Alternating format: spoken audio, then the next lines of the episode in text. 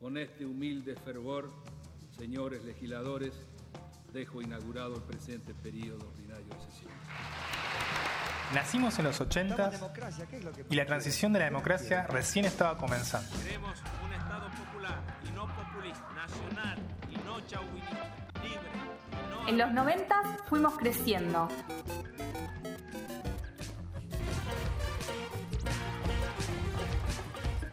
Y al mismo tiempo nos volvimos sobrevivientes del menemismo, que nada nos dijo ni de la democracia, ni del Congreso, ni de nuestros derechos. Maldita cocaína. Con el estallido del 2001 dejamos de sentirnos representados. Con el correr del nuevo siglo, no solo experimentamos el ingreso a la tecnología, Vengo a proponerles un sueño. Los argentinos tenemos que reflexionar sobre estos 200 últimos años que hemos vivido, algunos a través de la historia, sino también la continuidad de una democracia sin interrupciones. ¡Vamos, argentinos! ¡Vamos con fuerza! ¡Vamos en serio! Y pudimos considerar a la política como ámbito de transformación y pudimos sentirnos sujetos de derechos. Argentina más justa que nos debemos. Está en nuestras manos poder construirla. De este modo, doy por inaugurado el presente ciclo legislativo. Muchas gracias. Te damos la bienvenida a la servilleta.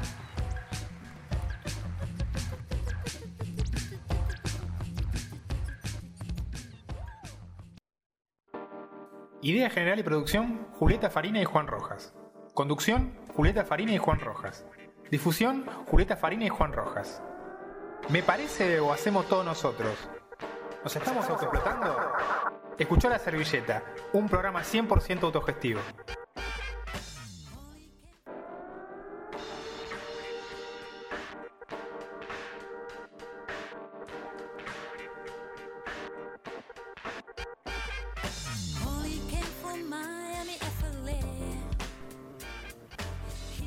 Bienvenidos a todos, ¿cómo están? Estamos en el programa número 12 de La Servilleta. Nosotros somos Julieta Farina. Y Juan Rojas, ¿Cómo están? ¿Cómo estás, Juan? ¿cómo estás, Julieta? Bien, muy bien. ¿Vos? Bien, muy bien. ¿Vos? Bien, acá seguimos en, en la cuarentena, esta cuarentena que no sabemos qué etapa vamos ya, Ay, ¿no? sí, terrible, terrible. La semana pasada se anunció una nueva extensión, no sé si es la, la, la etapa de aislamiento administrado, flexible, Sí, no sabemos bien ya en qué etapa estamos. apertura progresiva. Uf, Lo que sí se sabe es que en la capital federal aumentaron los casos y el gobierno de la ciudad está hablando de que se va a extender hasta agosto. sí, así que por favor, por favor, se los pedimos de, de corazón, por favor quédense en casa, no salgan, no salgan, quédense escuchando la servilleta, que es un muy buen plan para este sábado. Ahora vamos con, con esta, esta mini columnita de, de género. Eh, Este miércoles 3 de junio se cumple otro aniversario, el quinto, de Ni Una Menos. Y está bueno que nos empecemos a repreguntar algunas cuestiones, ¿no? Hay una consigna que está dando vueltas, que es muy, que está cobrando mucha fuerza desde hace unos años ya, que dice vivas, libres y desendeudadas nos queremos. Está bueno empezar a re- repreguntarse algunas cuestiones sobre cómo estas desigualdades sociales están atravesadas por el género y cómo la crisis económica afecta de manera asimétrica a las mujeres. Vivas, libres y desendeudadas nos queremos, como les decía, es una consigna que está tomando fuerza eh, desde hace unos años cuando un grupo de chicas, de chiques, eh, comenzaron a problematizar sobre aquellos trabajos que no estaban siendo tan reconocidos en la economía doméstica. Tengamos en cuenta que el no reconocimiento del trabajo doméstico es una forma de violencia y que el trabajo informal es una forma de violencia. ¿Por qué? Porque se están invisibilizando a trabajadoras que producen valor y no se les realizan, por ejemplo, aportes. Claro. ¿sí? Entonces, eh, de hecho, hay una consigna que dice, los aportes que nos faltan los tiene el patriarcado. Y hay una deuda que es un dispositivo que genera violencia. Estaría bueno cuestionar quiénes son los deudores, quiénes son los acreedores, de qué se trata esta deuda, ¿no?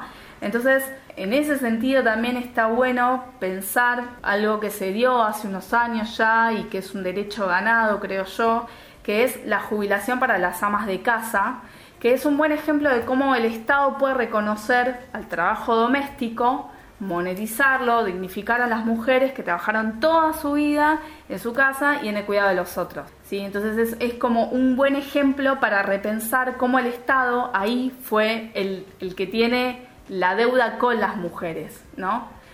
Hay un libro que, se llama Una lectura feminista de la deuda que escribieron Lucy Caballero y Verónica Gago el año pasado, donde ellas analizan la relación que se da entre la violencia de género y el proceso violento de endeudamiento.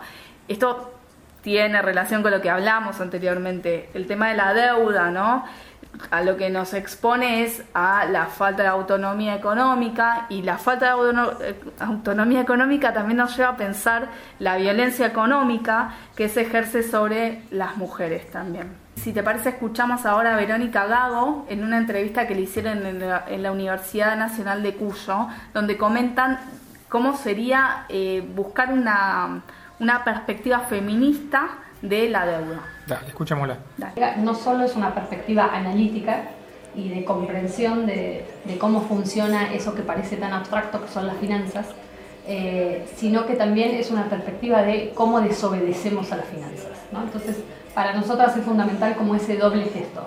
Por un lado, hacer inteligible, comprensible y bajar a la tierra y a la vida cotidiana eh, justamente eso que tiene un poder por aparecer como incomprensible, matemático, dificilísimo, ¿no? Como que se juega en una alta esfera de la que no tendríamos capacidad de intervenir.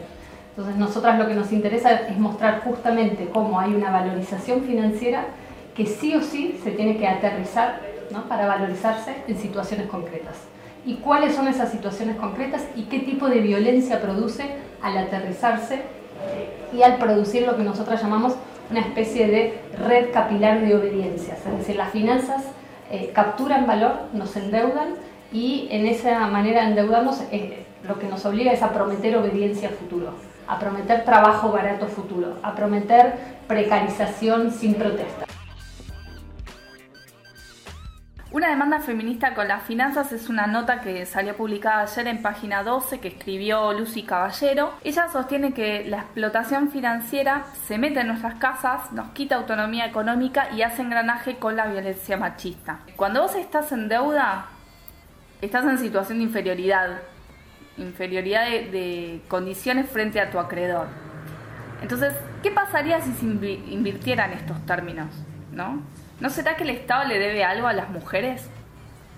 Es una buena pregunta. ¿eh? Este miércoles 3 de junio alzamos nuestra voz y decimos vivas, libres y desendeudadas nos queremos. La servilleta. Somos democráticamente imperfectos. Búscanos en Instagram y Twitter. Saludos, besos, abrazos con el codo. Nos vemos la semana que viene. Dale.